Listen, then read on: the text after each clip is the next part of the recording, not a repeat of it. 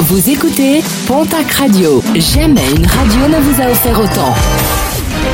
L'information locale à 9h, c'est sur Pontac Radio.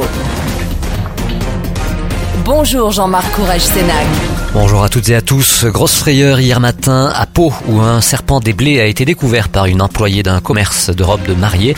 Une couleuvre présente en Amérique du Sud est totalement inoffensive. Pour l'heure, personne ne sait comment l'animal est arrivé jusque-là. Enquête ouverte à Pau après une bagarre mardi soir qui a opposé plusieurs réfugiés logés dans l'ancien hôtel Formule 1. Un jeune homme de 23 ans a reçu un coup de couteau légèrement blessé. Il a été transporté à l'hôpital de Pau. Les retraités manifestent aujourd'hui à Pau une nouvelle fois sur le thème du pouvoir d'achat, rassemblement devant la préfecture. Ils étaient 700 à manifester le 18 décembre dernier. Autre manif, celle des agents des finances publiques qui dénoncent des suppressions d'emplois. Rendez-vous est donné devant les centres des impôts rue d'Orléans à Pau. Les enseignants manifestaient également hier à Tarbes face aux incertitudes qui pèsent sur le collège Massé.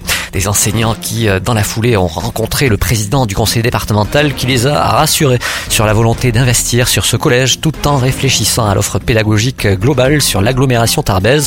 Une délégation d'enseignants a également été reçue par le directeur d'académie.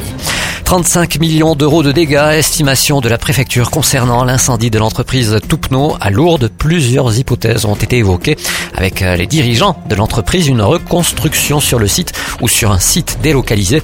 Les autorités départementales privilégient la localisation de l'activité dans le territoire et cela afin de préserver l'emploi. Un départ, celui du préfet des Pyrénées-Atlantiques, Gilbert Paillet, sera resté en poste moins d'un an et demi.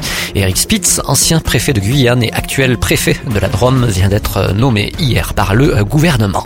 Et puis 5, le chiffre du jour, c'est le nombre d'arrobases reçus par la mairie de Tarbes des mains du ministre de la cohésion des territoires et des relations avec les collectivités territoriales. Une première pour la ville, un label qui récompense l'action de cette dernière dans le domaine du numérique citoyen.